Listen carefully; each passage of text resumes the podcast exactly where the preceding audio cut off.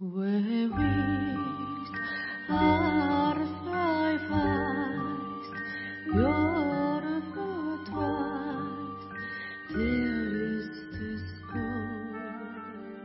ぼ日刊階段山猫便第82夜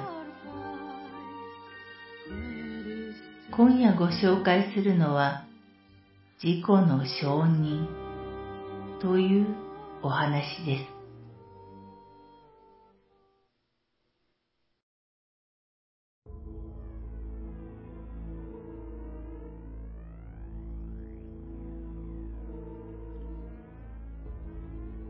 一年ほど前、母は早朝のお散歩の時に交通事故を目撃しました。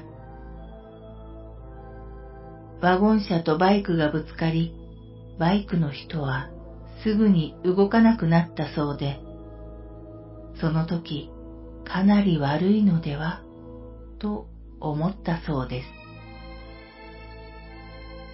他に目撃者らしき人はいなかったので、ここにいなければと思いながらも、母はショックで気分が悪くなってしまい、よろよろしながら帰宅してしまいました。その日は一日気分が優れず、ゴロゴロしていたそうなのですが、しばらくうとうとしていたら、枕元に頭がばっくり割れた女性が立ったのだそうです。血まみれの顔で。その時点では母にはバイクに乗っていた人が女性なのか男性なのか、どこを怪我したのか、亡くなったのかすら分かっていなかったのです。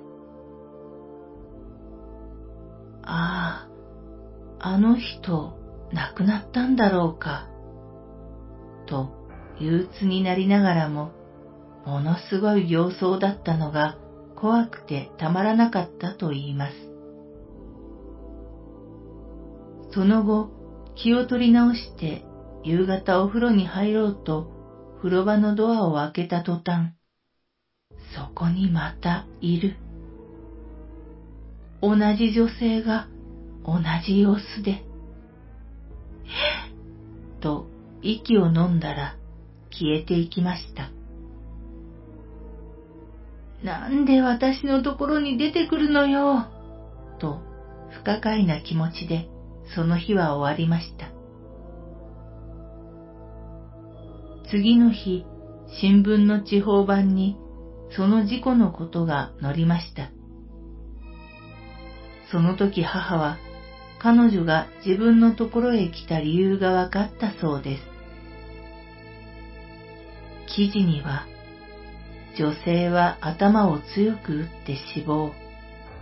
どちらかが信号を見間違えたとして警察は捜査している。どちらかがではないのです。母はワゴン車が無視したのを知っていたのです。証言してください。私は悪くない。そう訴えていたに違いない、と思った母は警察に電話しました。案の定、ワゴン車の運転手は白を切っていたのだとか。その後も白を切り通せると思ったのか、とうとう裁判にまでなってしまい、母は憂鬱でした。もともと人前で話すのが苦手なのに、ましてや裁判です。ところが、裁判の3日前くらいから母は嫌だ嫌だと言わなくなったので、どうしたのかと聞いてみると、昨日あの女の人に、あなたのために証言するのだから力を貸して、と声を出して頼んでみたら、綺麗な姿で夢に出てきて、にっこり笑っていたのよ。それからなんだかうまくいくような気がして嫌じゃなくなったの。不思議でしょう？母曰く彼女がついていてくれる感じがするとか、もちろん裁判で堂々と証言してきました。私も傍聴したのですが、いつもの上がり症の母ではありませんでした。まもなく決心します。